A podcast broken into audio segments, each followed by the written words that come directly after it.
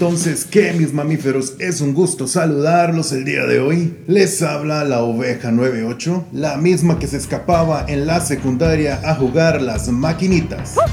Pero tomé la decisión de dejarlas esa droga electrónica, pues en los exámenes de matemáticas de nada me servía las fatalities y las friendships. Más bien en la clase yo era como el más animality. Hoy mis mamíferos quiero hablarles de algo que siendo honesto con mi bilis y siendo honesto con mis preciosas migrañas, no quiero ocultar mi forma de ver a los profetas de este siglo XXI. Pero sin nada más que agregar, podemos comenzar. Get over here!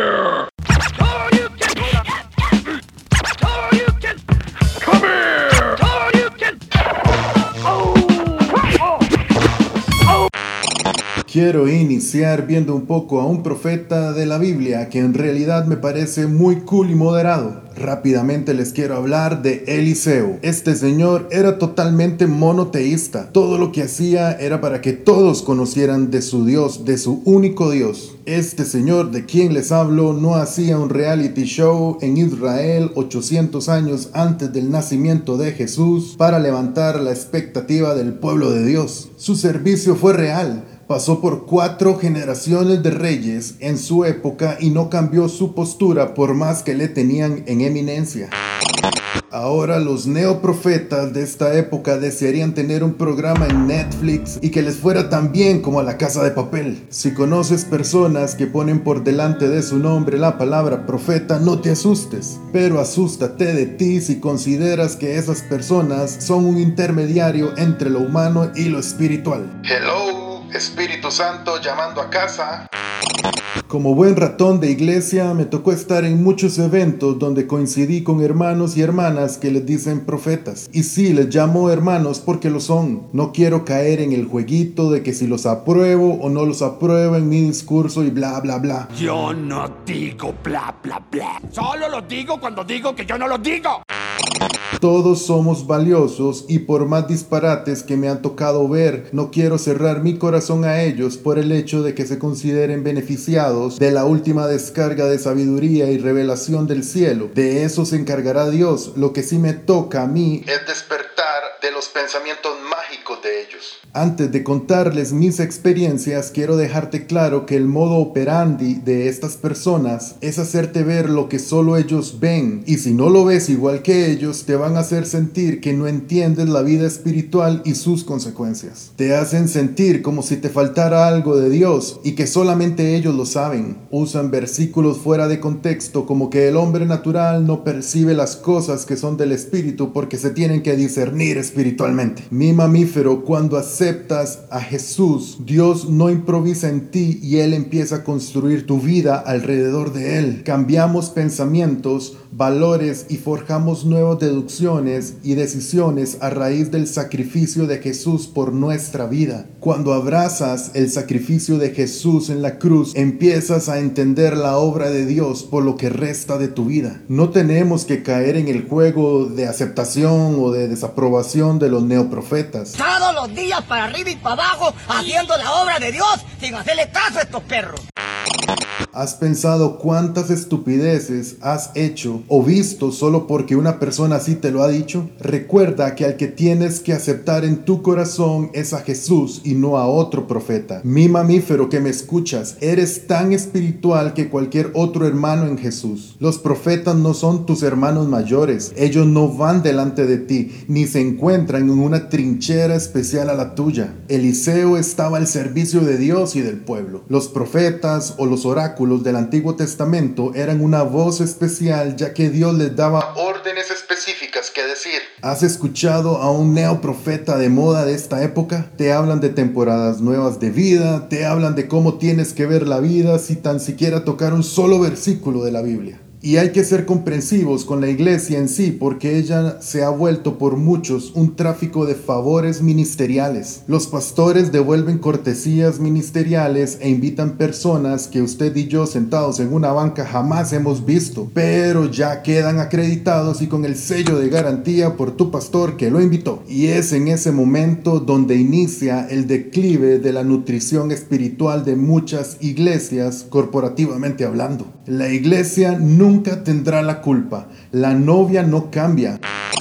¿Qué propósito encuentro al contarte mis experiencias? Pues mucho, mis mamíferos, motivarte a valorar el sacrificio de Jesús. Eres de gran valor y no tienes que ser una oveja de segunda categoría solo porque lo quieren vender así. Y ya dejé la configuración de este podcast en específico que escuchas la advertencia del lenguaje explícito. Lo digo para que no te asustes de las estupideces que te voy a contar. Round one.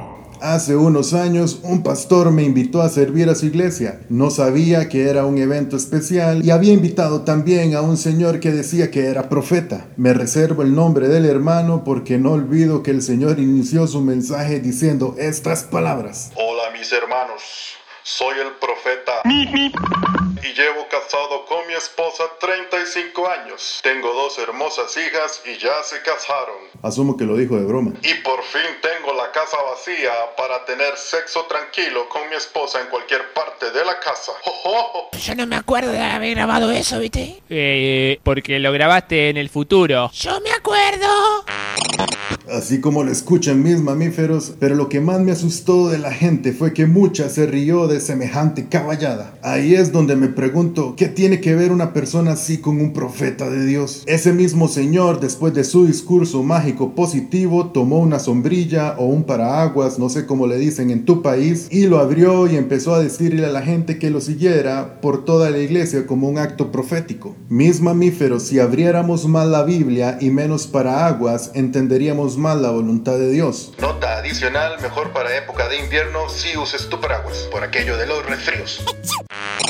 ¿Qué oración más valiosa es la que personalmente haces a Dios cuando luego de una crisis y un proceso difícil enfrentas, verdad? Pero cuando no tenemos esa práctica es más fácil andar detrás de un paraguas mágico. Round two.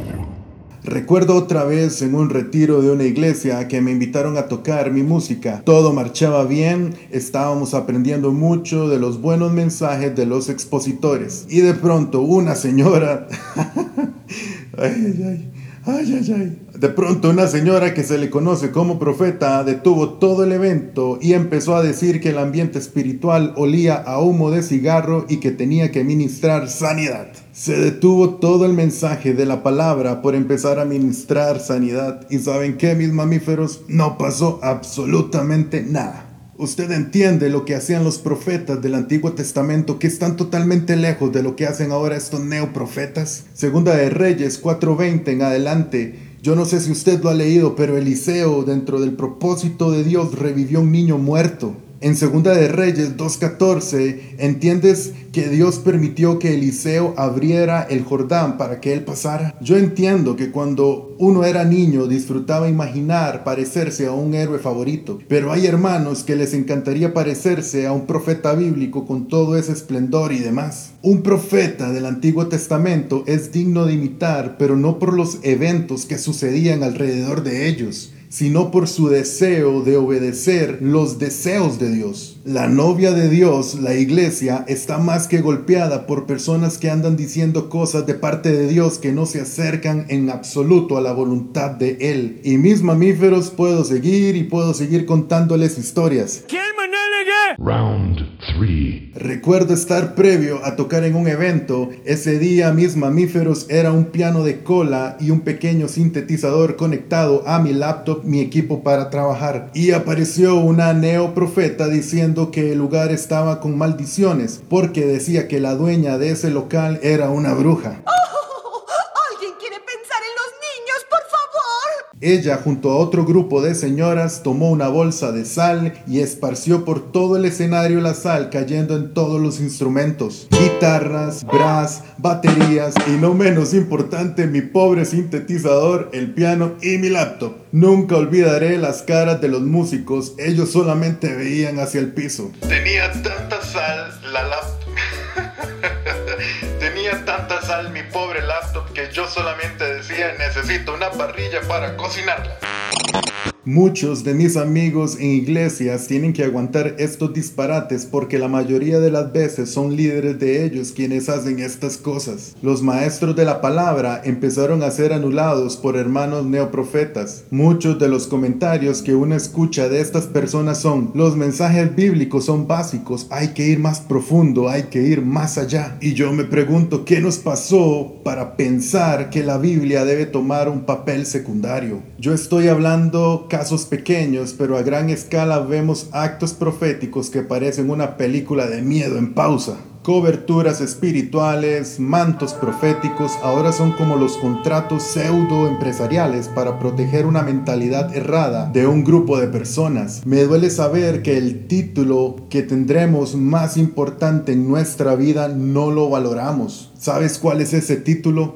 Es Hijos de Dios. no te enfoques en la herencia de la promesa, enfócate en la paternidad adquirida gracias a nuestro hermano mayor Jesús. La paz solo Jesús la puede dar. El contentamiento solo Jesús lo puede dar. La voluntad de tu vida debe estar a los pies de Jesús y no a los pies de tus hermanos. Tus hermanos no pueden acondicionar tu experiencia cristiana. La iglesia es maravillosa y muchos se alejan de ella a causa de pensamientos imaginarios dados por profetas que no aguantan el pasar del tiempo. Un pensamiento mágico no ayuda ni a alimentar a tu familia, ni a quitar tu sed, ni a vivir en paz. Cuando llegues a tu iglesia, pídele a tu pastor que te hable del Mesías, que predique de Jesús, que les enseñe los sermones de Jesús, de sus parábolas, de su amor plasmado en la palabra. Si haces esto, hay una enorme probabilidad que te hagan a un lado, pues no está de moda hablar de Jesús, aunque irónicamente todo, absolutamente todo se trata de él. Jesús, la oveja 01, La oveja con la cura en la sangre. es nuestro norte, Él es nuestra guía y sustento. El pensamiento mágico es para cobardes, peores que los fariseos, pues alejaron sus oídos a la voz de Jesús por construir ideas plásticas y disque estéticas que son mejor aceptadas por la comezón de oídos de muchos de nuestros hermanos. Profetas o mover profético o dones de revelación, como quieras llamarle, deben de estar sujetos a Jesús y a su palabra sí o sí. Lucas 10:39 se nos dice que María, sentándose a los pies de Jesús, oía su palabra. El Salmo 119, 105 dice, Porque tu palabra es una lámpara a mis pies. Habacuc 3:19 dice, El Señor omnipotente es mi fuerza y da a mis pies la ligereza de una gacela. Mis mamíferos, acercarnos a Jesús en su palabra son de las cosas más honrosas que hay. El Jesús que puedes conocer en la palabra y en tus oraciones delante de Él, te aseguro que está lejos de todo pensamiento mágico. Él es real, Él te conoce. Busca personalmente a Jesús y encuentra tu camino en Él. ¿Sabes por qué, mis mamíferos? Porque la iglesia te necesita saludable, porque la iglesia te necesita estable y no al servicio De ningún Eliseo burbujas de pensamientos mágicos.